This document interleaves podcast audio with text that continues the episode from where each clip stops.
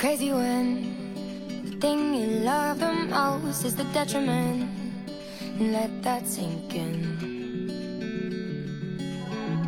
You can think again when the hand you wanna hold is a weapon and you're nothing but skin. Oh, cause I keep digging myself down deep. Hello，大家好，我是 成功把《海妖的呼唤》安利给我的妈妈、我的姨姨和我的表妹的 Alison。嗯哈喽，大家好，我是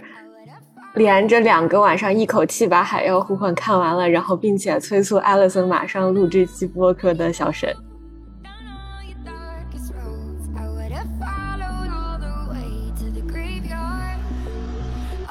Down 因为我们其实在，呃上一期真的是上一期播客讲女推的那期里面就留了一个小小的 hook，说我们录完那个播客之后就会去看《海妖的呼唤》，然后在那个播客里面我们也聊到了一些自己对《海妖的呼唤》的预期和一些预先的批判，就给自己做了一个心理建设。上来我觉得我们可以先聊一下刚开始的一些预期，或者是跟预期有违背的地方，然后让观感过程中感觉比较惊讶的地方。因为之前我们不是录女推的时候，我们四个女的有个群吗？看那个女推的时候，你安利了《海妖呼唤》，我就之前看到那个你发到群里那个小红书 link 的时候，我就觉得《海妖呼唤》可能是一个非常强对抗性，然后强调适者生存的那种竞技生存类格斗节目，然后我就其实有一点点反感，因为我感觉这个观感有点像那种大逃杀或者是赢王那种感觉，就是就是你需要杀人杀人杀人杀人，然后让自己活下来。感觉这其实是一个很男性社会的那种生存法则，就是那种比较达尔文的法则。但是其实我比较反感这种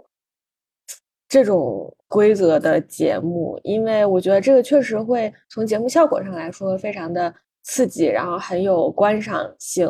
但是呢，因为我真的觉得这个本质上就是一个男性男权社会的极端化的一个缩影，所以我其实不是很喜欢这个节目，尤其是当这个节目的噱头是说请了很多很多女性来这个节目，然后进行一个这种对抗性的比拼，而且他们的职业也都是那种男性主导的职业，所以我就感觉有一种，嗯，怎么说呢，就是硬让女生成为男生那个样子的感觉。嗯然后就感觉呢，咱们作为一个女权主义者，我感觉这个非常违背我们希望这个社会变成样子的初衷，就是呃所谓的女权主义者吧，就是女权主义引到一个误区，就是因为大家好像觉得我们只有变得像男性一样，女权主义者就是倡导女性变得像男性一样强，或者说倡导女性变成像男性一样的有智慧，像男性一样的强壮，像男性一样的冷静和理智。首先，这些特质不应该是，就是带有性别属性的，本身它不应该带有性别属性的，是哦，OK，这个社会就是让这个这些词汇带有了男性性别属性。其次就是，嗯，就是在这个现有的这种框架下，然后我们倡导这些，好像就是在倡导女性变成像男人一样的人。嗯，所以我觉得就是，其实我最开始的时候对这个节目不是很有好感，嗯，然后嗯其实看了这个节目之后，有一部分的，就是对这方面的观感是保留的，就是我仍旧觉得这是一个在某些方面很强调这种性质的节目，但是另外一部分就是这个节目里面让我就是频频落泪的部分，其实跟这一部分没有什么特别大关系，对，所以。哦所以我觉得会有一点点预期违背，但是其实我最开始整体这个大的预期还是就在这方面还是没有违背我的预期。我能理解说，呃，女权的目的肯定不是为了让女人变成跟男人一样。那在这个节目当中，就有有没有就具体的，你会觉得哪些点是你觉得仍然在 kind of promote 这种这种结构，然后包括就是为什么这会让你感到不适？首先，我想就是 clarify 一下，就是我看完这个节目之后，我 kind of 自自洽了，就是我觉得怎么说呢？就是当我们在看这个节目的时候，觉得好像在要求女性成为男性一样强壮的人才可以生存下来的这种思维的时候，其实首先这个节目是先让我们看到了女性不止可以很女，也可以有很强壮或者很 masculine 的那一面。所以我觉得，当我们想要这个社会变得呃这样也很好，那样也很好的时候，就是一个女性，嗯，很女也很好，很男也很好，做呃家庭主妇也很好，做那种精英女强人也很好的时候，我们首先要告诉女生，就是这个世界上有更多的 gender representation。嗯，我们首先要告诉女生说，我因为我们现在更多的对于女性的 representation 是。嗯，可能是身材很好，玲珑有致，长得很漂亮，然后很女团或者怎么样，就是更女性化的这种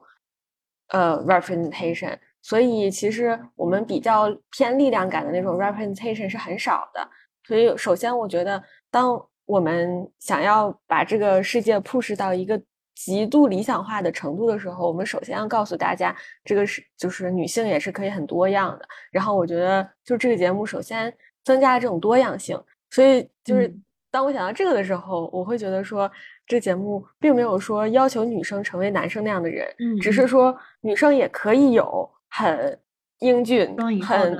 对、很男性的那一面。对我感觉这个是会让我觉得更舒适的一种说法，让我感觉不太舒服的强调生存的那种感觉。就我觉得，当然这是作为综艺节目一定要考虑收视率啊，或者说节目效果的一部分。但是呢，就是我感觉，只有打赢了别人，就是你只有把别人消灭了，你才可以赢。嗯，所以我感觉就好像这个是一个，就是 again 非常男性社会的法则，就是这个世界是以输赢为划分的。所以我看这个的时候，我就会觉得不是很舒服，就是。我们好像只有把对方淘汰了，然后我们才可以赢，才可以生存下来。然后能判定我们优秀与否或者强大与否的标准，就是我们能不能赢，或者我们能不能活到最后。但实际上，这其实不是我们想要的世界的法则。就是我们想要的法则，肯定不是这个世界以输赢为划分。但是，哎呀，就是怎么说呢？你再反过来说的话，它。这个节目设置就是你只有这样设置，才能激起他们的好胜心，就是会让这个节目变得更精彩。所以呢，就是嗯，也很难说。我觉得我和解的点在于，首先第一个就是我觉得很重重要的一点是，呃，他虽然在去展示女性肌肉力量的这一面，但是他完全没有。贬低女性柔弱的这一面的意思，就是我能想想到一个做的很糟糕的版本，就是可能他在不停的宣扬，哇，你看女人有肌肉，女人可以劈柴，女人可以上山什么下海，呃，然后但是女人一哭或者是女人一展示柔软的一面，镜头语言包括话外音会让你突然觉得，哎呀，这个这个节目其实一方面在 promote 这种。嗯，双引号的男性力量，然后与此为对标的就是同与此同时会贬低传统的女性力量。但是我觉得这个节目没有这样，就他在展示女性，他用一种很积极的，然后充满了这种赞赞许的镜头语言去展示了女性的肌肉力量。但与此同时，它也是充满爱意的去展示了女人之间。嗯，抱抱啊，搂搂呀，撒娇呀，然后呃，嘤嘤嘤，好害怕呀，然后哎呀，吃了一口肉，好开心呀，就是这种画面，它也是充满了爱意的。我觉得这个这个节目它是展示了女性，呃，双引号的 masculinity，但是并没有说女性只有这样才是好的这种 message。我觉得这个是很重要的一个点。然后还有就是这个可能稍微扯远一点，但是我。曾经看刷到过一些说，哎，国内也有拍类似于这种女性力量或者是这个女性体育竞技类的综艺，我没有看过，但是我有看到过一些照片，但是不知道为什么，我就觉得有点怪怪的。然后，呃，这个我很有可能会看打脸，因为我毕竟没有看过完整的综艺，但是我会感受到，就是，嗯，like。为什么他们穿的是紧身的衣服？嗯，你懂我哦，意就思吗？是就是展示女性身材曲线是吗？有一种斯嘉丽黑寡妇的感觉，嗯，就是你会制造一性种男性凝视。对，就是莫名其妙的给我一种那种感觉了。可能嗯也是因为我看到那个图片，他们呃虽然那个女的是很厉害，在扛什么东西吧，在泥地里面走，但是她化了妆，然后也挺精致，然后穿的衣服有点像是那种就是比较紧身的运动服，反正就是让我觉得，嗯，明白，嗯，就是性意味会比较强。对，我之前 就是之前我们这个嗯、呃没什么人听的小破憋课，不是说我们要做第一个吃螃蟹的人，就是第一个撸女妖吗？然后海妖嘛，然后之后后来那个不是有另外一个节目录了海妖吗，然后之后我就听了一下，然后因为那两个播客的主播他们都是这么呃什么，就是业内从业者吧，可能都是做呃综艺，就是或者在电视台这种的，然后我就他们就说，就是其实很多这种生存类的综艺，基本上是就是拍够足够的镜头，其实他们并不生存，就是可能啊、呃我们拍拍够足够的，比如说野外生存或者住在帐篷里面的这种素材，然后其实他们晚上是住到酒店里面去的，就是嗯，就是 like this，所以有的时候我感觉，如果我们看到一个野外生存节目，然后呢，男男生都还做着妆发，然后女生还化着妆，然后穿着那种紧身的衣服，看起来就是精神状态很好，很 fit，我们又会觉得说，OK，这个人这帮人是不是他们只是为了拍一个小时的镜头，然后晚上住进酒店里面去，就会让人觉得不是很真实。再加上如果是女生的话，还就是这么就是打扮的这么好的话，我们不是说女生不可以打扮，只是说在这种节目里面，在这种所谓宣称非常极端，然后运动性非常强的这种节目里面，然后女生还是啊头发都是非常好的喷着发胶贴在脸上，然后那种妆都是那样非常服帖什么的，你就会觉得说，其实她是在为了制造一种奇观，就是而且是有性意味的奇观。嗯，所以就是在这种时候，可能就会观感不是很好。但是那节目我不知道，就是我没有看过国内的这种节目。对，我也没有看过，我觉得可以有机会再做一个 research，然后嗯我们自己了解一下。但我觉得嗯海妖呼唤的就是你能够，呃，觉得它很真实，因为你能够明显看出来这些姐姐们精神状态不太好，就是 到后面就是一整个发疯。对就是我真的能感觉到他们吃到肉好开心啊，就是没钱买肉，应该是。对，不是，我觉得是没有时间了。他们的嗯那个金币应该是够的，但是他们没有时间去生火烤肉。就你看其他组嗯，那个生火的那个片段，就觉得哎呀，我突然想到，我突然想到，就是消防队拿到那个呃可以随时按铃的那个卡的啊，那一天。没有一个组 出去上厕所，然后买饭和洗澡，只有消防队和跟他们组就是结盟的那个运动组，运动只有他们两个组 还真可以出的好。笑。那一个我是真的笑疯了，我也就是是，眼看之前没有想到这个综艺会这么好笑。对，而且而且那一天就是关键是那一天，我觉得最好笑的是，嗯，就是军人组他们不是派了一个就是收集情报的女生，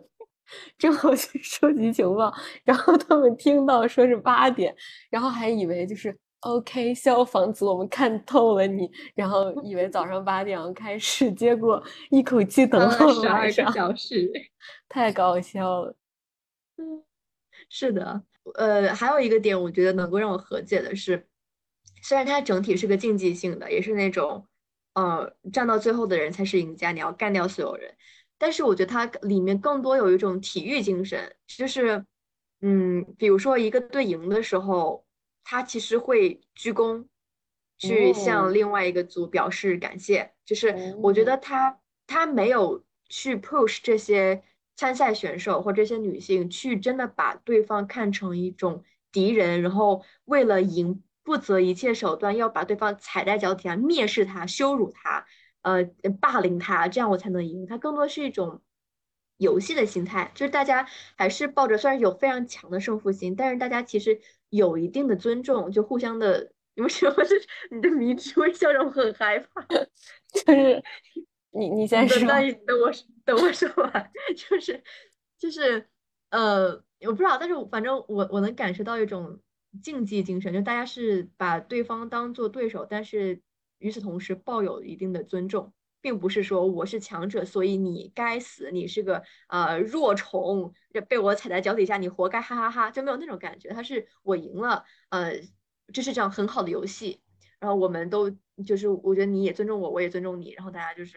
这次我赢了，大家玩的很很开心，这种感觉。所以这是让我能够和解的一个点。我觉得对我来说，it depends。Like，嗯，首先哦，我们是不是没有介绍这个节目的性质？OK，我在这里介绍一下。首先，它是二十四个女的上了一个岛，按照职业分成了六个队。然后每一组每一队有四个人，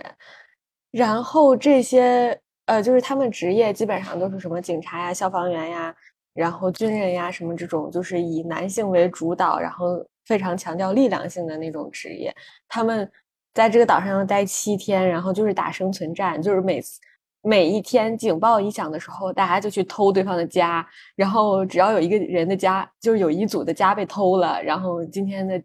战斗就结束了，然后那个被偷家那一组就全体淘汰，就是这么简单，就是每天都是干这个事儿。所以说，就是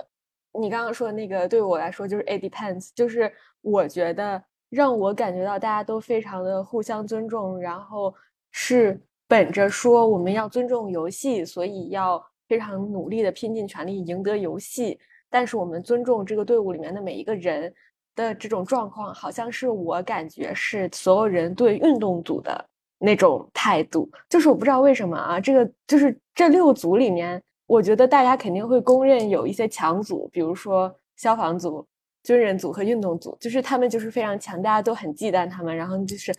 呃互相也都很忌惮，就是希望他们这三个组里面有一个组赶紧淘汰，这样的话就不会影响到我们后续的生存。我觉得就是大家对运动组的态度，就是作为一个运动组，作为一个强组，大家对运动组都非常的呃锐思败又忌惮，因为我们非常想让你淘汰，但是当我们就是真正战斗的时候，我们会觉得说是尊重这场游戏，而且尊重彼此的那种感觉。但是我真的觉得就是在嗯，尤其是消防和军人组之间，就我感受不到那种尊重。就是他们真的感觉之间有 beef，就是 互相看不起对方，觉得我们才是最强的那一个。就是我感觉已经有一些些超出，就是对于这个游戏的尊重了。反正就是我在看这一段的时候，我自己心里也会有一些些就是心理斗争。我觉得这可能是另外一个话题，就是我会反思我自己是不是因为我有一些些厌女的滤镜，然后去看这个剧。看他们两个组之间的斗争，以至于让我觉得说，我会有点儿榨汁他们之间的这种对抗，就是可能是不是在我眼里，女生之间对抗性太强就是不好的，或者说女生胜负心太强就是不好的，所以让我以至于让我觉得说，这两个组之间的对抗性太强了，或者是因为胜负心太强了，所以我才会觉得这两个组的对抗超出了。我所能接受的范围。那你提醒我了，我突然想到另外一个我之前可能没有没有意识到的点，但是我 又例子跟你不是一个例子，就是首先我觉得消防跟军人他们在这个这个斗争的最焦灼的时段是真的烧红了眼的，嗯，就在那个时段肯定彼此之间没有任何的爱意的，就是就是恨恨恨恨，但是。但是，但是他们其实后面，我不知道你有没有看过那种花絮，就是那个贤娥消防组的大姐跟军人组的大姐，啊，就是两组的队长，队长，然后他们俩录了一个短视频，就是也是互相调侃说，听说我们非常的不和，然后他们两个人在跳舞，然后就搂搂抱抱，就是氛围非常的好，嗯，然后那个也是很多人评论，就是大家呃能够在。呃，战场上去拼搏，但是下来之后，大家还是朋友，就能够把这个游戏规则跟生活分开。所以反而这个例子，我个人觉得，可能就是在那个呃游戏的过程当中会比较的激烈，但是，但是我想到另外一个反例，就是我反而觉得消防军人跟运动员他们是有种强者之间互相的忌惮和尊重和敬佩，就他们三个是公认的比较强的，所以他们三个之间会有很激烈的冲突，但与此同时对对方是有尊重的。但与之相反的其他几个组，特技组、警察组和警卫组。这是真的，我突然间感觉到他们好像是被蔑视的。反而我觉得，就有没有一种男权社会里面，男人们就是对着，哎呀，这个这个男的很很屌，哎，然后虽然我忌惮他，但是我看他是个男人。然后反而这些可能比较呃没有那么引起注意的人，他们就是双引号的强者跟这些弱者之间没有直接的正面冲突，但反而这些强者是才是打心底的鄙视这些。这些弱者就是就没有把他们放在心上的感觉，对，因为就是在我在我眼里，就好像另外三个组，就是是特级组、警察组和警卫组，他们好像对另外就是那三个强组眼里好像就不是个威胁。Like，就比如说当消防组和呃运动组，就是他们不是后期一直在结盟吗？就是当他们结盟的时候是非常强绑定的结盟，因为。我觉得一方面是他们可能，呃，在结盟过程中当然产生了非常深厚的呃革命友谊，但是另外一方面呢，我觉得大家应该也知道，就是说，如果我消防组选择了跟你运动组结盟，然后在过程中，比如说我背叛你运动组了，就是你们可能随时能过来把我们的房顶给掀翻，就是大家知道两个强组结合一定是最优解，而且他们也知道，就是如果我们。撕撕碎了这个联盟的话，其实是伤敌一千自损八百的。但是就是你在看军人组跟，因为军人组传承的结盟，基本上我不是在榨汁军人组，只是说他们跟别人结盟的时候，恰巧都是跟就是那几个相对比较弱一点的组结盟。比如说最开始他们是跟特技组，特技组淘汰了之后是跟警卫组，对吧？军人组就有一对他们其实有一种不在乎我会不会。违违约的这种感觉，就是当军人组发现中途发现自己有可能可以结盟运动组的时候，他们很快就去找了运动组，然后对警卫组就是其实就随便了。就所以我感觉就是说，当一个强组跟弱组结盟的时候，我感觉可能就是 kind of 反映这个悬殊的那种权力差异，因为我们在力量上就是在能力上差距非常大，所以说。其实那个强强一点的那那一方，就对那个弱一点的那一方有绝对的掌控权。Like 我们说什么时候你们过来，你们就要过来然后我们要什么时候开会，就要什么时候开会。我们要什么时候去哪里进攻谁，就是其实都是那个强势的那一方去决定的。所以就是你一说这个，我就突然想到了这一点。我觉得你说的还挺对的。但如果继续聊这个。适者生存游戏规则的点，就是我一方面很理解，说我我我并不希望这个规则会是最终统治这个世界的规则，就我不希望所有的这个女性，呃，通过变强，最后达到的目的是成为适者生存中的强者，然后去巩固这么一种社会关系。但是我又很难去对这个综艺批判，就是我就是觉得这个综艺。我我我不知道，可能我我的一个问题是，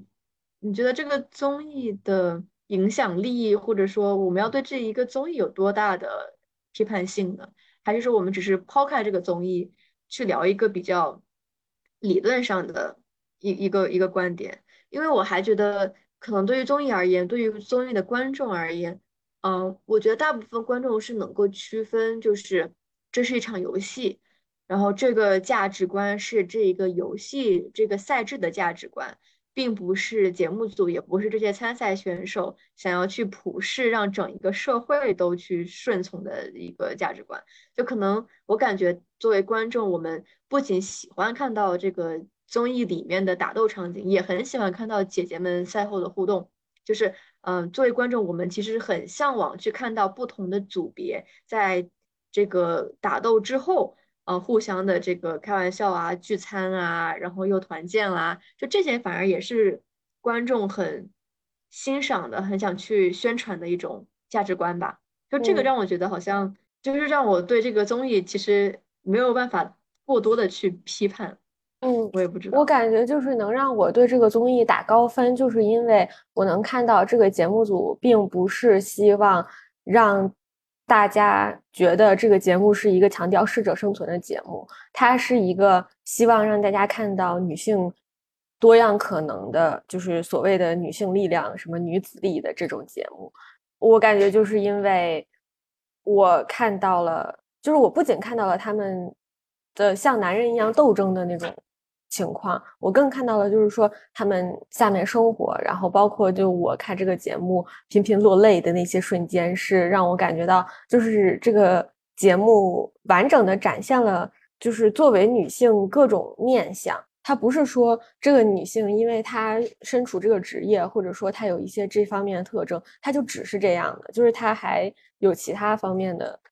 特征。所以说，就是我感觉就是非常完整的展示了他们的生活，然后展示了他们的多样性，所以才会让这个节目不会让大家觉得说它是一个强调适者生存、弱肉强食的。我还蛮好奇你哭的点是哪里，嗯，然后包括让你很惊喜的点。首先就是我觉得我的泪点分为两两个大部分，一个是就是那种团队精神，就是我我感觉这也是就是那种任何比如说我们看竞技类比赛，就是运动节目这种的时候，你都会觉得说非常有泪点的部分，就是因为你能看看到那种团队性。然后我最开始看到那个第一集的时候，走那个。沼泽地嘛，然后跑过去，然后当时第一个到的那个人是运动组的一个人嘛，然后之后他第一个到，然后接起了电话，然后那边就是话外音就说说那个你们要全组到达之后，你们才可以获得下一个任务的指令。然后当时运动组的那个第一名，他回头看的时候就发现，呃，最后一名是自己的组员，然后他就是接到那个电话，基本上就是。毫不犹豫的挂了电话，然后呢就跑过去接自己那个组员。就是他明知道，就是说我跑过去，然后再跑回来，其实也没有用，因为我只需要等待我所有组员到来就可以了。但是他就要过去陪他，然后一起走完这个最后的这个全程。所以我就觉得说，这个是非常就是团队精神的那一面，非常让我感觉到有团队协作的那一面，让我很惊讶，就是。他真的是二话不说，转头就走，yeah, 就好像是一件非常自然。Of course，我们要把我们的组员带回来，没有任何可以埋怨的，没有任何感到吃惊的。我现在立马就跟陪他一起走完最后一程，就这个也是让我感到挺、嗯、挺惊喜的一个一个片段，也很感动。因为我以前一直以为，就是说这他们这四个人原本之前就比如说都是同组的或者同队的，但是后来我发现好像他们不是之前都认识，就是之前可能并不是非常熟。然后在节目的第一天，第一个任务，然后他们就能做出这样的举动，会让我觉得说，他们立刻就把自己带入到了，就是说我们是一个团队的这种概念里，让我觉得就是说，OK，一个团队真的是很容易，呵呵很容易洗脑一个人，就是我们在一个团队里，真的很容易就是会觉得说，就是这团队里面的这几个人都是我的兄弟姐妹这个样子，就会让我觉得挺感动的。就当时就是一秒落泪了，就是看到他挂电话冲回去。然后还有一个就是，也是那个第一集，就他们有再回去不是要扛着那个队旗回去吗？然后那个队旗很沉，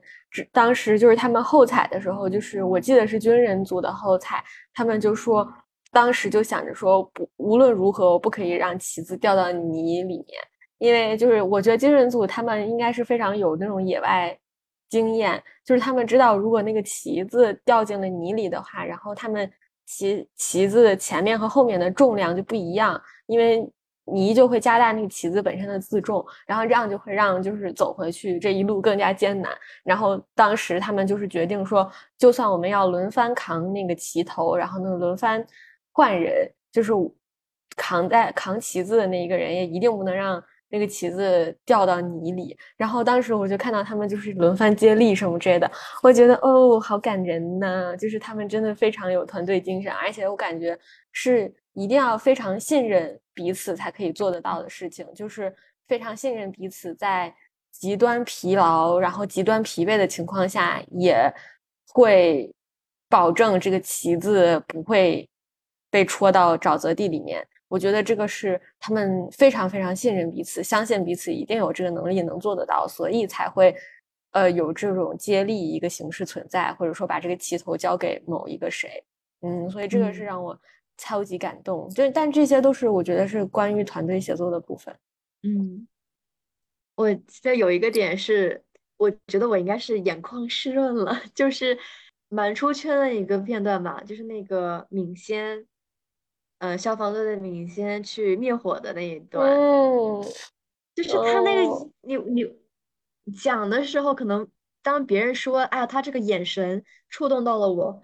你可能没有办法理解到。为什么一个人真的可以？我看到他那一个眼神，我就会立马一秒落泪。就是你就是能够感受得到，配合他的呃前面发生的一切，后面发生的一切，就那是一种信念感。就是就是我的，我现在都很想哭。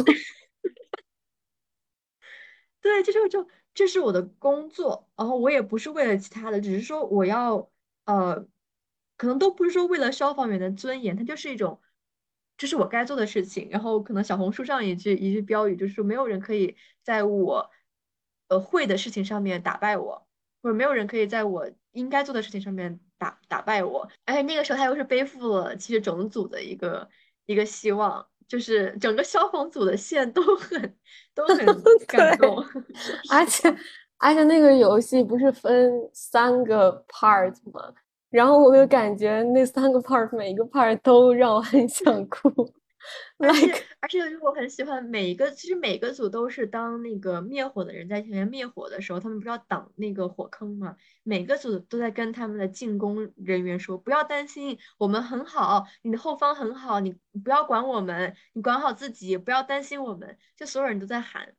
就那有是种你你的背后有有一群伙伴，然后哪怕。呃，你知道他们在很艰难的守那一团火，甚至你内心可能也会有隐隐担心会不会要输了，但是你不会回头看他们，你不会说在心里面说完了我要回头去救他们，或者说我我我会埋怨我的其他组员怎么不够努力，而是就是我不管现实如何，我在当时当刻就是无条件的信任我的组员。他们让我往前冲，我就往前冲。他们说后方一切无事，我就相信他们一切无事。嗯，就有种互相信任。我不需要你帮忙，我也知道你不需要我帮忙，就是那种感觉。对，就是我感觉就是消防 组那一段很好哭，就是就是因为本身呢就是灭火嘛，就是消 防队员的 工作，就是一方面是就是他们。呃，背负了一种 kind of 职业荣光在，就是感觉灭火这种游戏，我作为一个消防队员，我要是输了的话，那我简直就是没脸回去，就是这种感觉。另外一方面，就是因为之前他们那个消防组的 leader 不是腰受伤了嘛，然后他们就非常非常想赢下这一场游戏，一就是感觉因为那个游戏赢了也有一些奖励什么之类的嘛，就是他们可能就会觉得说，因为我们组里面有一个人已经受伤了，所以。如果能赢下这场游戏，获得一些就是先手优势的话，可能会会让这个组稍微轻松一点什么之类的。所以我就感觉他们就是背负了一种双重压力在，然后就会非常非常的努力。再加上其实那个游戏分成了三 part，但是那三趴基本上都是米先一个人在扛大旗，然后我就会很。就是我，我就能感受到，就是他身上真的背了很大很大的压力，再加上其实就是消防组整个组他们的模式其实是他们那个受伤的 leader 主导一切的那种感觉，就是大家可能呃这个 leader 受伤了，大家肯定会顿时有一种失去主心骨的感觉，但是米线就是 kind of 在那种大家都很脆弱的时候站出来，然后告诉大家说，就是我们还非常的 OK，我觉得啊。天呐，就是想落泪，嗯。嗯，而且他们就是最后赢了那个游戏，然后在回家的那个路上，然后他们不是聊天嘛，然后就 就是聊说那个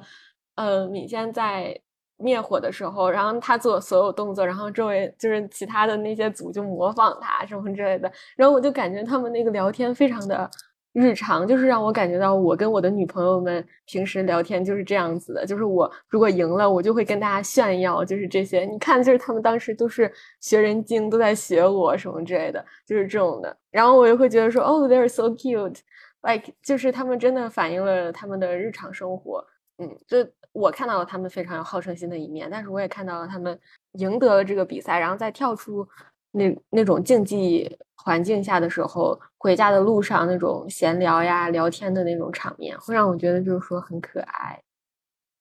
嗯，对，然后觉得真的这种对彼此的信任、无条件的信任，真的就是很很容易触动到观众。嗯嗯嗯，刚好聊到这个的话，就可以顺便说说为什么好像普遍观众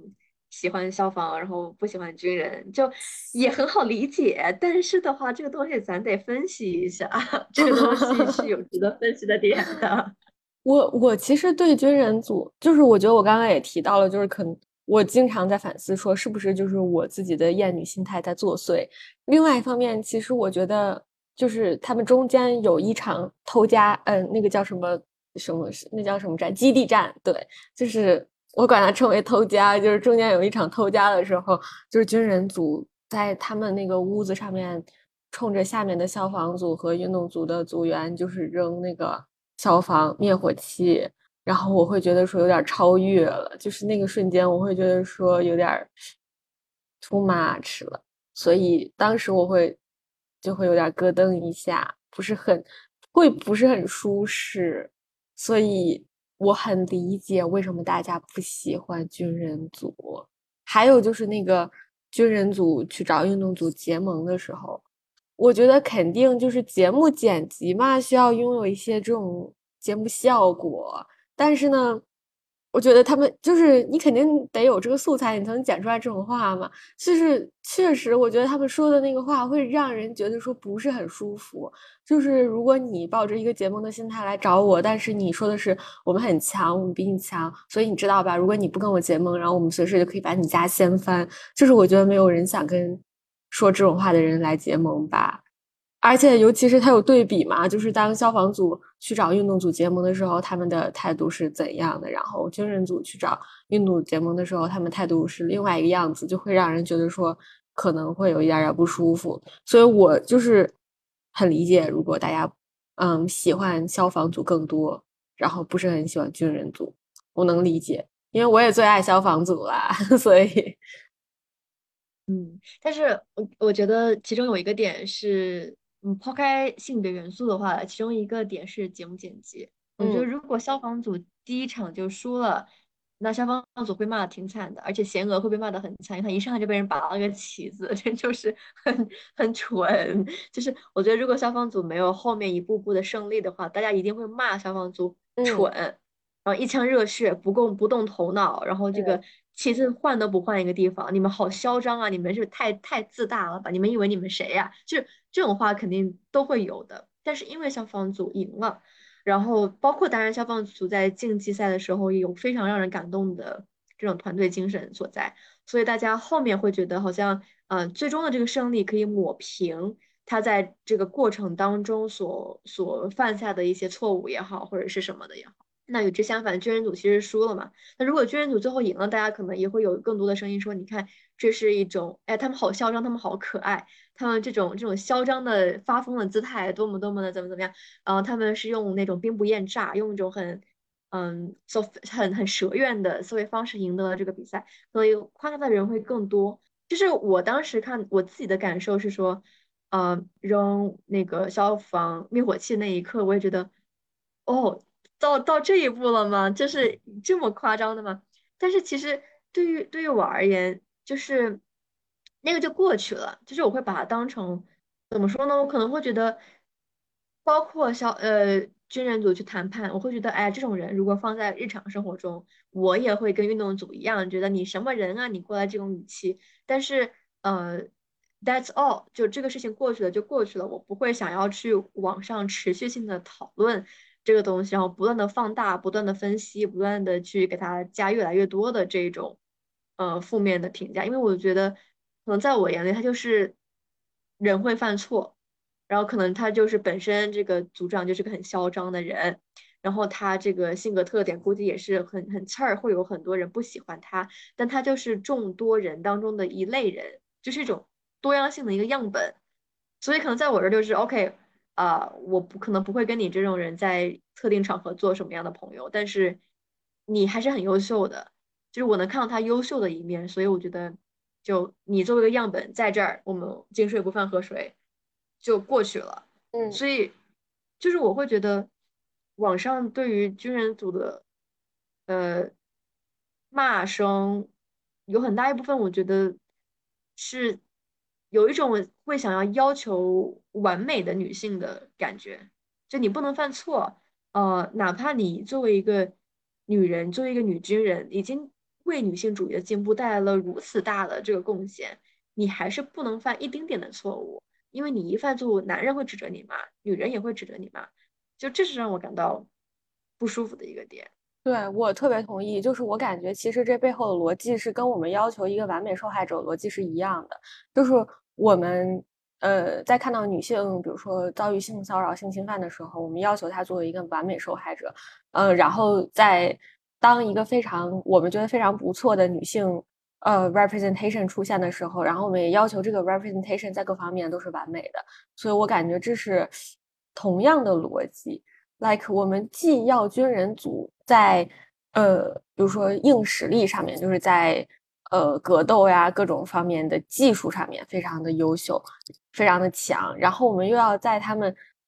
让他们在谈判技巧上面做到绝对意义的无差错，然后又要求他们赢得很坦荡，然后呢，嗯，各方面都非常的优秀，所以我觉得这个本身就是一个非常不公平的要求，所以就是如果。大家对军人组有各各种就是更上升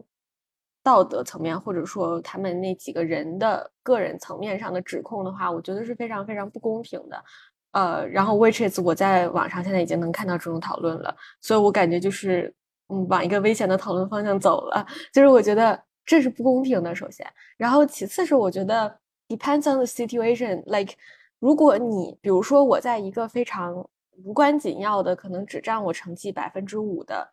呃，group project 里面有一个人像军人组这样，就是，嗯，今天来勾搭我一下，要跟我组队，然后明天去勾搭了别人，说要跟别人组队，然后我以为我们两个要组队，结果第二天他把我给割了。这种状况出现的话，我肯定会很生气，觉得说，哦，你这什么人呐，就是什么之类的。因为我觉得他毕竟只占我成绩的百分之五，就是他并没有重要到要。要让你做出这种策略、这种手段的程度，但是如果就是它是一个非常非常非常重要的 project，like 而且是你死我活的。对，这个 project 不仅涉及到淘汰和竞争，是更涉及到，比如说我以以后整个职业的发展什么之类的，就是你的人生肯定有一些更重要层级的东西。当涉及到这种东西的时候，我一定会使出我所有的手段。我觉得，就是我甚至不会管它光明磊落与否。就是如果它重要到这个地步，我一定会就是用尽我所有的办法去得到它。就是我感觉这是一个正常的思维吧。Like 你需要想，就是什么东西对你来说更重要。然后我觉得在他们当时的那个游戏状况下，确实就是赢得这个游戏可能会更加重要一些。尤其是他们把你放到那个场景下，你很难不激发起你的胜负欲。而且规则就是这样的。对，就是你你你如果想在这个规则下生存下来，你就需要做这种东西。就是我感觉它并没有好坏之分。就是我觉得，如果你每天都要跟别人打一架的话，确实这个会会嗯，你肯定会就是神经非常紧张，要做一切的嗯事情去。赢这个架，所以我我就是很能理解，但是但是但是我希望就是大家就不要这样，尽可能的就是说你们少骂一点，好吧？尤尤其是我看到现在就是网上大家对军人的评价，我觉得已经超过了，就是已经有点 too much 了，所以嗯，就是比如说有什么样的，就是他们会觉得说，但是我觉得这一部分是就是大家的厌女心态在作祟，就是他们会觉得说军人组。太争强好胜了，就是有必要这样吗？在策略上面更聪明反被聪明误，就是 like 他们运用了更多的策略，但是其实因为结从结果论上来看，他们嗯输掉了比赛嘛，嗯，对，就是马后炮就是对啊，就是你都没法跟他 argue，你让你我怎么说？对，就是他们可能会觉得说，OK，军人组今天去结盟了这一组，明天去结盟了那一组，然后后天又去结盟了那一组，然后之后从结果上来说，他们又输了。嗯然后之后消防组呢，就是一直就在跟运动组结盟，然后从结果上来上来说他们赢了。但是我觉得这个就是完全是结果论，因为如果嗯军、军人组就像你说的，他们那种结盟方式，然后让他们最终胜利了呢，大家是不是会觉得说军人组非常机智，是一个擅长运用策略、很有谋略的一嗯组呢？就是我觉得，还有，如果警卫组离军人组哪怕再近那么半公里，可能他就赢了，呀，是 就是这么简单的一个道理。哦，好像我好像我好像怼那些上升人身攻击骂军人组的人了。嗯，军人组很可爱啦，我觉得他们真的，我觉得他们他们真为了赢的疯得好好真的很可爱，他们的精神状态就是在演我们呀，对而 且那个我挖就坑挖坑那里，哎呀，我就想到他们就是中间那个，就是消防组有先手优势的那天，然后他们就是说啊饿不饿，要不要再吃点，要不要吃点东西？还有两个西红柿，然后另外一个人说我能坚持，我真的笑死了。嗯，是的，嗯，其实我当时在看那个节目的时候，就一直想要引进一本书，我是女女女兵也是女人。然后我其实没有想好怎么样怎么样聊，因为那本书本身就太过于复杂了，但是很难不把这两个作品联想起来。就我是女兵，我是也是女人，是呃，她应该是苏联还是俄罗斯？应该是苏联啊，苏联的女作家，然后去采访了二战时期的女兵，包括护士，呃，还有后方的人员，也包括前线的狙击手啊、炮兵啊、坦克兵啊等等的。就是它整本书有两个目的，一个是展现，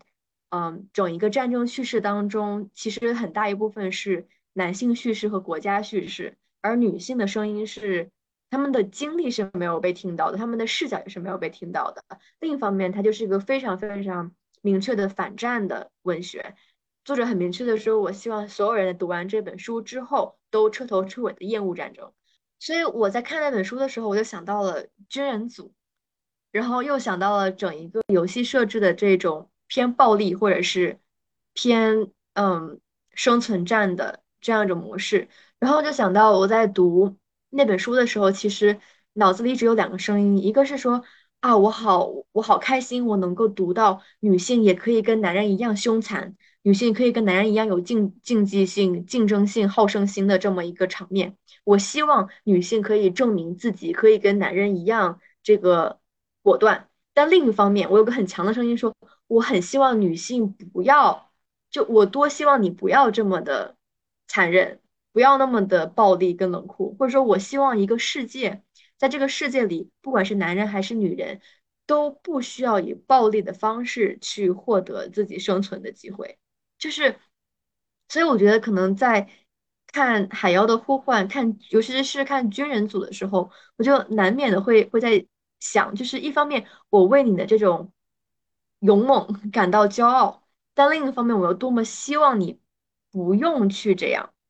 就不是说我不我希望你这个女人不要这样，而是我希望整一个社会都不需要用暴力，不需要人去学会如何的残暴和杀人，就是会用暴力的手段去去制服别人。我感嗯觉，嗯嗯，就是我我我又非常同意你了，就是我感觉这个是怎么说呢？就是我感觉这就是我们现在能体会到的无奈的地方，就是我们意识到，就是我们一方面希望就是这个世界更 diverse，like 我们既不会说呃别人婚驴恋爱脑，也不会说别人过于柔弱或者说过于情绪化，然后也不会说别人呃过于刚硬、强硬、不讲道理什么之类的。就是我们不希望有这种状况出现，但是实际上这个世界整一个的模式是我们发现我们不强硬、不冷血、不勇敢是无法生存下去的。所以我们才会觉得说有点难过，或者说有点失望，看到呃我是女兵也是女人这种书，或者说看到军人组在在这个海妖里面的表现，就是我的难过，并不是像网上大家讨厌军人组评价那种的难过，是我看到军人组他们那么英勇，然后那么强壮，那么能适应野外生存环境，然后那么能在高压的状况下生存下来。我知道他们背后经历了怎样的一种训练，我知道他们就是所处的是一个多么男权、多么男性中心、多么强调男性力量的一个职场环境。然后我觉得，就是他们的那种职场环境是我们觉得非常 toxic。虽然就可能说，作为军人嘛，一个呃。所谓的保家卫国的这样的一个属性，可能要求了他们这样，但是他们的职场环境一定程度上，呃，在各方面都是比较反人性的。其实，就是看想到这种的时候，你会觉得说，其实很失望。就是，呃，其实这个世界就还是这个样子的，因为我们，嗯，没有办法，就是通过一种温和或者说柔弱的方式生存下来，所以我们一定要成为某一类。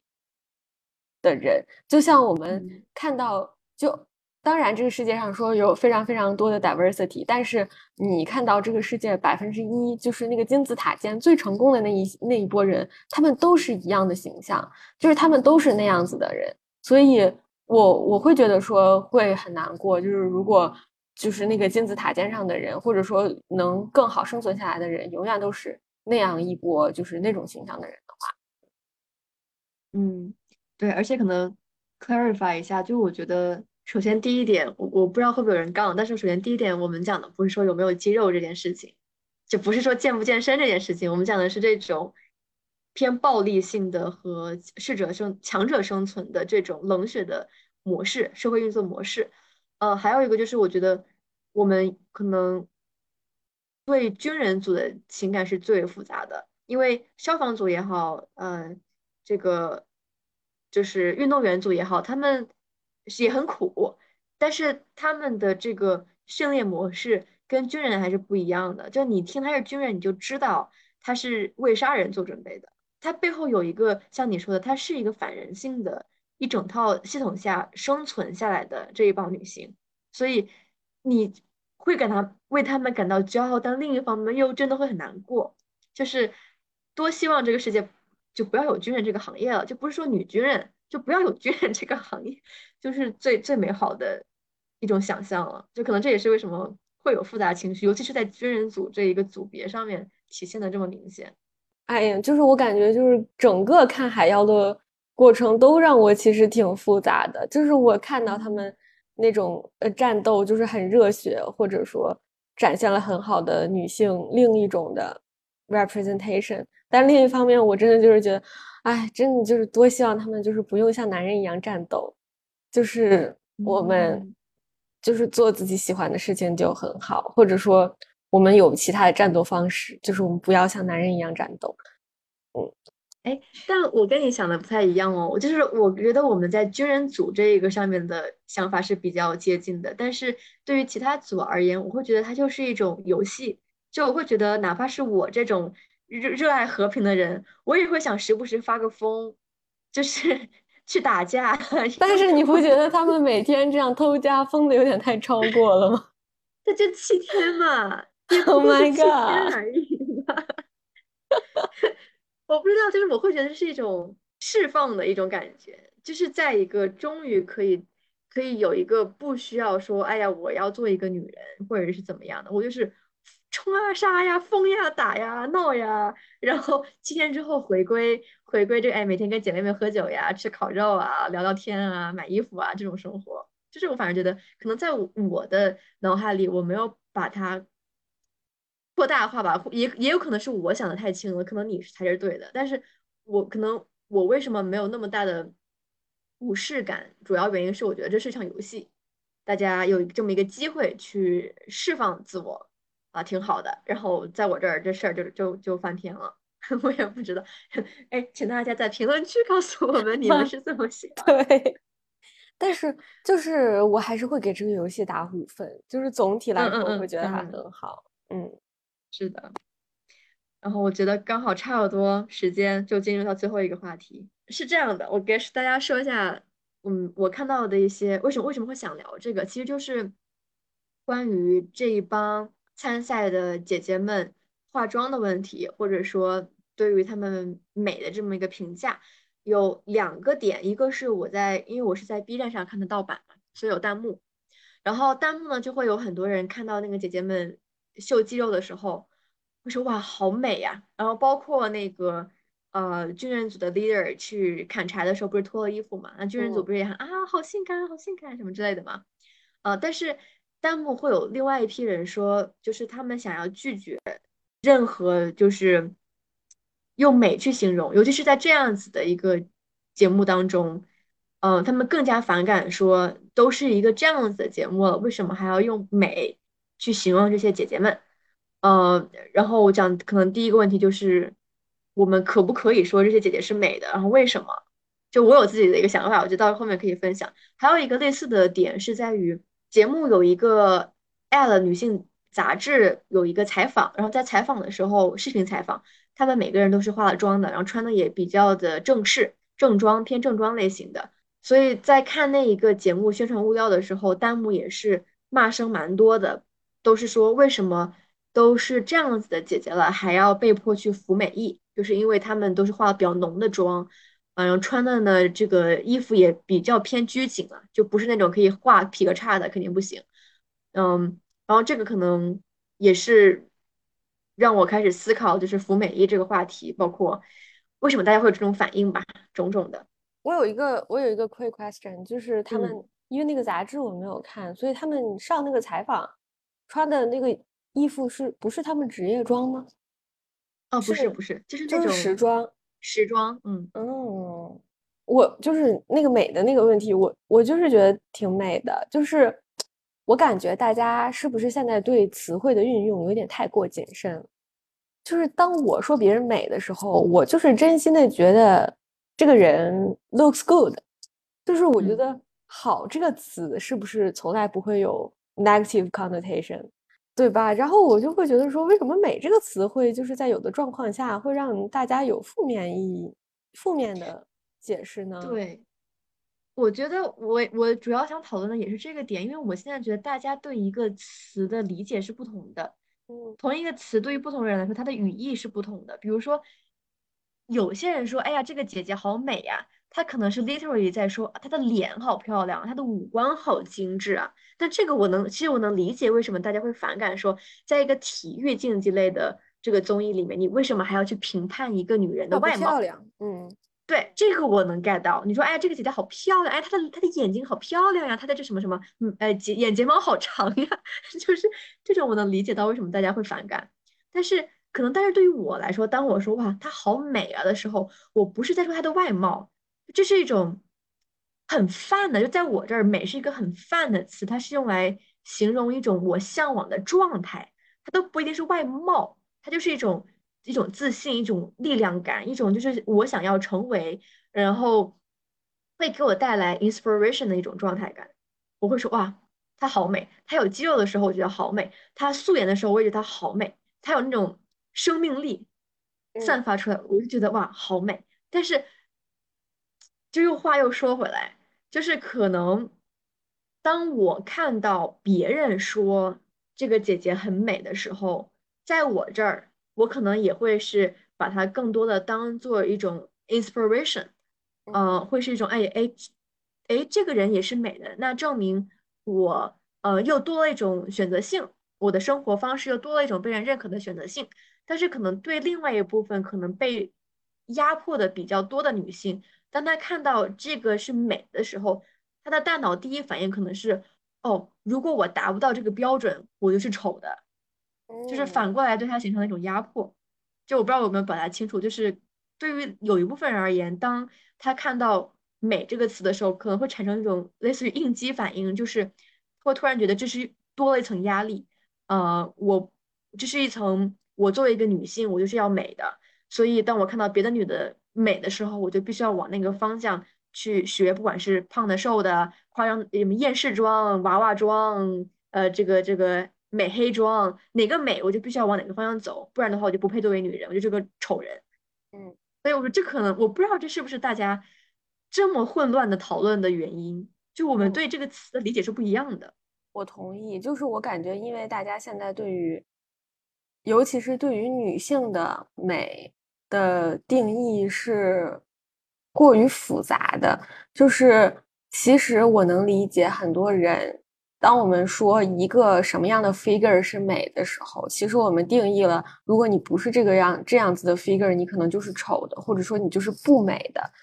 Like 就像很多年之前，可能我们会觉得尖下巴就是那种锥子脸是美的。那我像我这种没下巴的人，就是可能就是在那段时间的定义里面，我就是不美的，或者说我可能就是丑的。但是比如说，如果你你到了现在，就是近几年，可能我们已经不向往锥子脸了，不向往那种尖下巴了，那是不是就是美的标准就又变了呢？就是我们对于美的这个定义变化的一方面是太快了。另外一方面是，就是我们如何定义女性美这件事情本身就是随着女权主义发展在变得越来越复杂，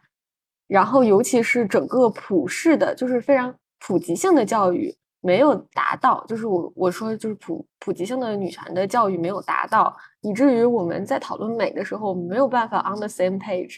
很多很多人仍旧会觉得说我们在讨论美的时候是一种外貌上的美或者身材上的美。呃，总而言之是一种性化的美，但是在另外很多时候，比如说像你，嗯，经过很好的就是女性主义的启蒙，然后呢，你会知道你在夸一个人美的时候，是你在夸他有生命力，你在夸他有自信，你在夸整个这个人的精神状态，或者说他某一方面的某一个特质会让你觉得说他是非常美的，是只要他能给你带来启迪，或者说给你带来那种很。愉悦的感受，然后你就可以夸它很美。就我感觉，当然肯定像你所说的那样，就是大家因为对美的定义太太过复杂，而且没有 on the same page，所以会有这种讨论。然后另外一方面是我就是这两天才刚刚想到的，就是我看到弹幕，尤其因为我我看的是 Netflix 嘛，就是没有弹幕。然后之后我看到别人就是在聊这个弹幕的事情的时候，我就开始会觉得很夸张，就是。那你们在聊什么啊？然后之后我后来去看了一下，之后真的发现，哦，那个弹幕确实是可很夸张。然后我就想到，就是我看到成群一大片的，就是在说这个姐姐好美的这种弹幕的时候，其实我第一时间感到很难受的点是，我觉得大家对于女性，就是夸赞一个女性的词汇量好匮乏，就是我们好像在夸一个女生的时候，我们。好像只能想到类似于美呀、漂亮呀什么的这种词，我们很难想到那种非性化的词去形容它。嗯，然后所以说，当我们真心的想夸赞这些姐姐的时候，我们并不是想从，呃，就是一种性化的角度去夸赞她们，但是我们冒出来的词都是一些性化的词，所以我就会觉得很难受，就是哦，我们女性处于一个所谓的第二性的位置。时间实在是太久了，以至于我们无法跳出性的角度去夸赞一个女生。所以，就是当我听听到大家都说这个姐姐好美的时候，我第一反应是这个，就好像我们没有更好的词汇去形容她们了。就是我们为什么不能形容说这个姐姐看起来好有张力，或者说她好自信，或者她嗯，就是甚至我们就是夸她好强呢？就是不可以吗？就是起码“强”这个词好像在我眼里不像“美”那样那么性化。我觉得，如果说弹幕它有人夸美，有人夸强，有人夸有生命力，有人夸肌肉很呃，不能说肌肉很漂亮，有人夸这个肌肉很好。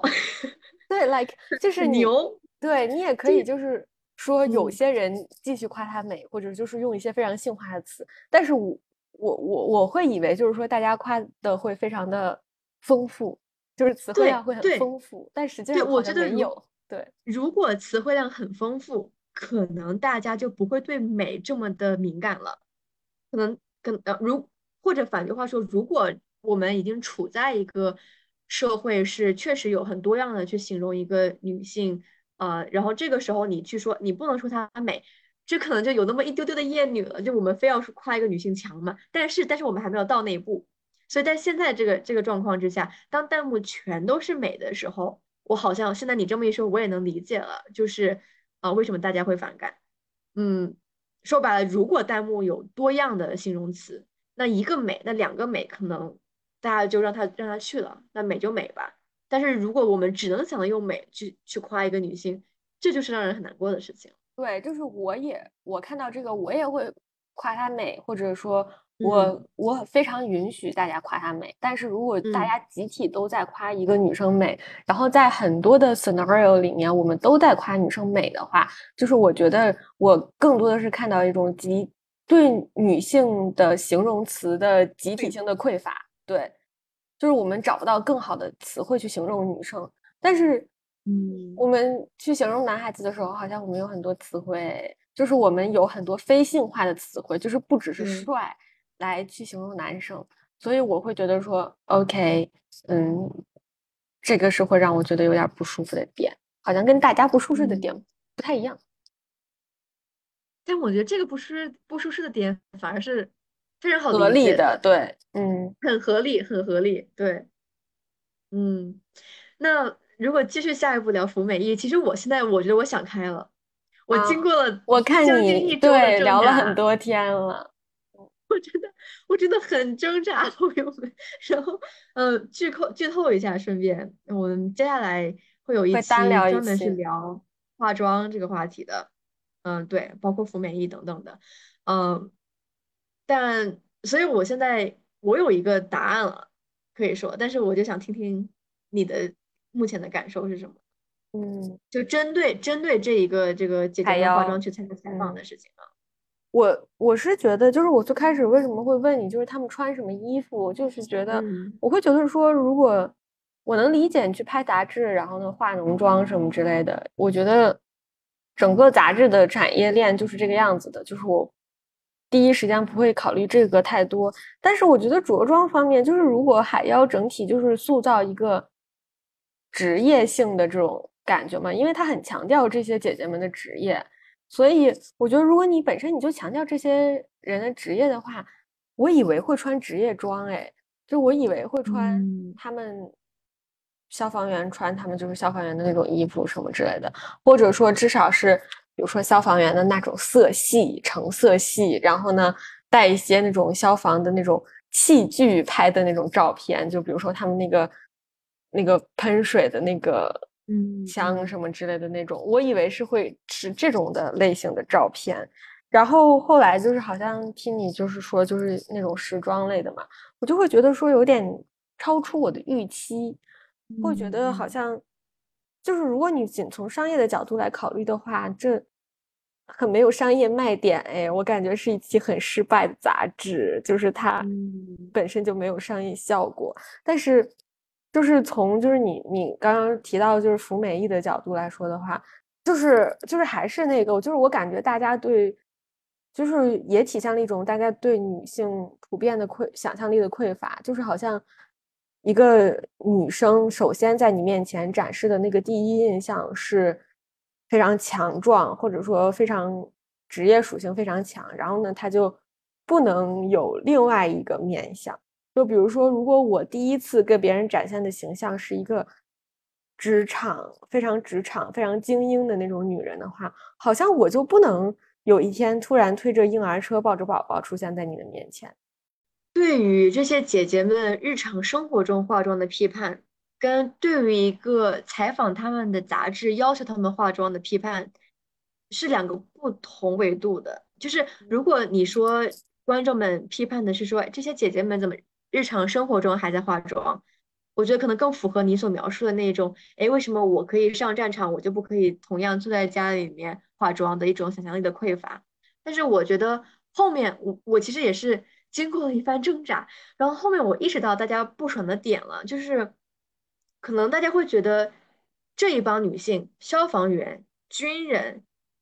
运动员是可能所有女性的。职业当中最不需要化妆的职业了，可就是这样子的女性，抛头露面的时候还要被要求化妆。然后还有就是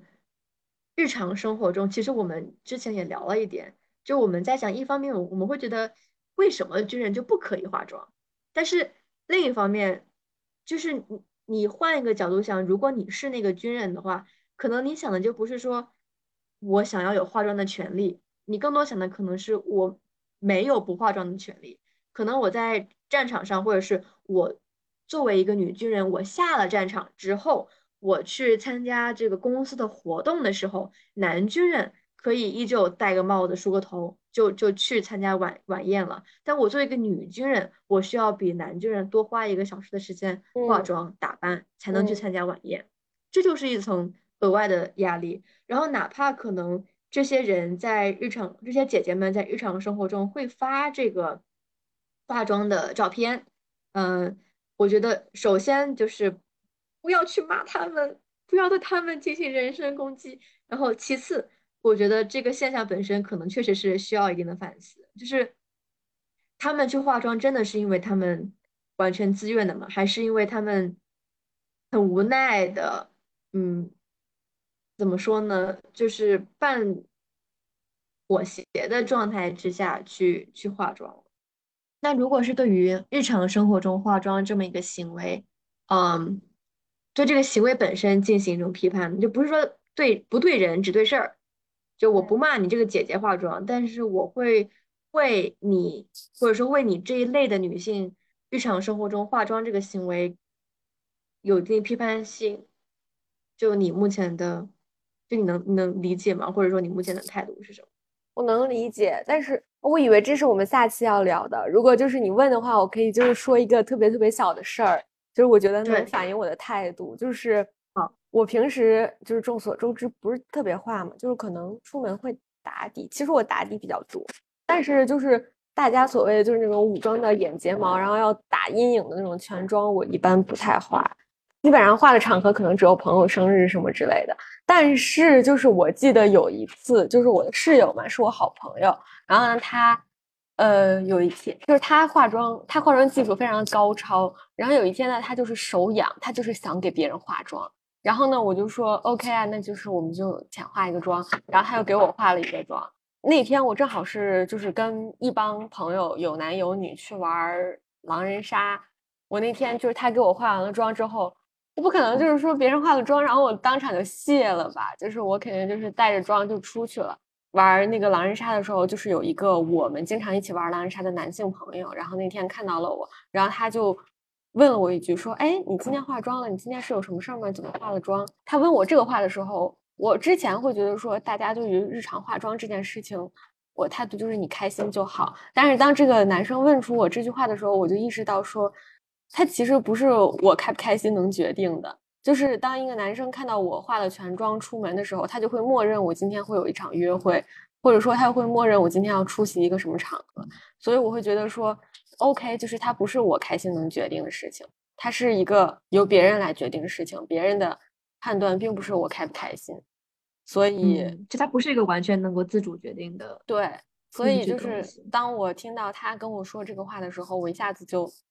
醒悟了。然后那之后我就问他说：“你为什么这么问？”他说：“没有啊，我就是看你化的全妆。”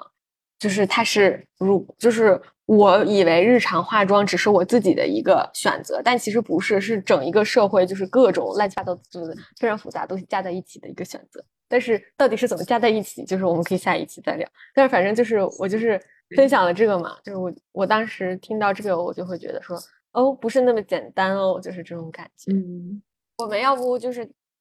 打一下这个海妖呼唤这个分数来结尾。就是如果满分十分的话，你会打几分？我打十分是不是过分？我解释一下，就是其实我现在，你现在如果问我说有没有一些我希望看到更多的东西，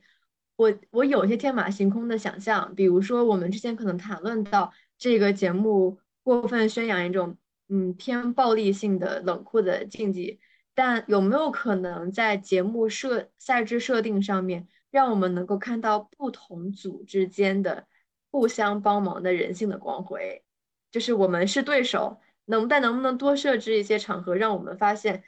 其实虽然是对手，但是是对，而且是彼此尊重的，而且会彼此帮忙，不是说你掉坑里我就把你踩进去的那种关系啊。但是我不知道怎么能够设定进去，可能设定不进去，但是就是这种天马行空的想象，嗯。包括可能一些日常生活可以多放一点，嗯，但但是呢，我为什么给它十分呢？因为首先它没有可以类比的东西，就它是绝无仅有的，就这么一个出来了，所以在我心目中，它目前就是完美的，呃，而且它又是一个第一个这种形式的，就是吴丽芬听起来有点难听，但是就是一个为了他这种勇气做吃螃蟹的第一个人的这个行为本身，就是我我值得他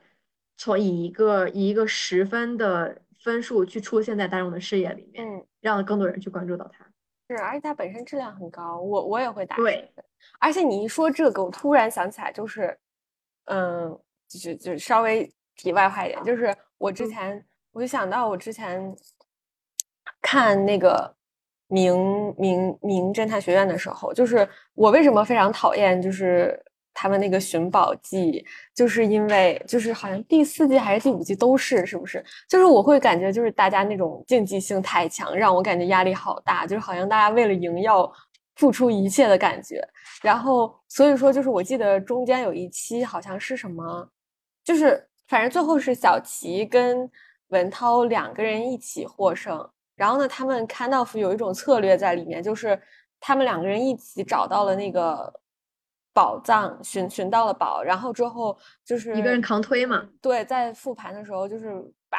文涛送上扛推位，然后最后就是小齐等于说什么零票逃脱这种，就是他们打了一个这种的配合，就是让我感觉到就是 OK，就是有胜利之外的一种胜利形式存在，就是那是我寻宝整个寻宝记里面唯一喜欢的一期，我觉得说。让我看到了，就是在那种非常非常大的压力，然后呢各自为营的那种，要为了胜利付出一切的竞争状况，节目设置之下，我们可以跳出节目设置，寻找一种另外的胜利方式。然后我会觉得说这很聪明，而且很温馨。然后，嗯，就是我，我就是可能也很期待，就是说我们能不能在这种其他的类型的竞技类的那种。以胜利为条件的竞技类游戏的里面，也能看到。你知道我想到了什么？胜利之外的胜利。嗯，我想到了《Hunger Game》。哦，有一期一男一女是说我们两个要一起，要不然我们俩同时死。嗯。哦，哎，我们怎么没有早一点把《Hunger Game》这个跟跟这个综艺连起来呢？哦，确实。OK，我们我们还是结束在这里吧。留给大家去想象这个科目作业。是的，反正反正就是就这里吧，我们以十分结束了。好的，嗯，请大家关注我们这之后聊服美役跟化妆的话题。OK，拜拜。嗯。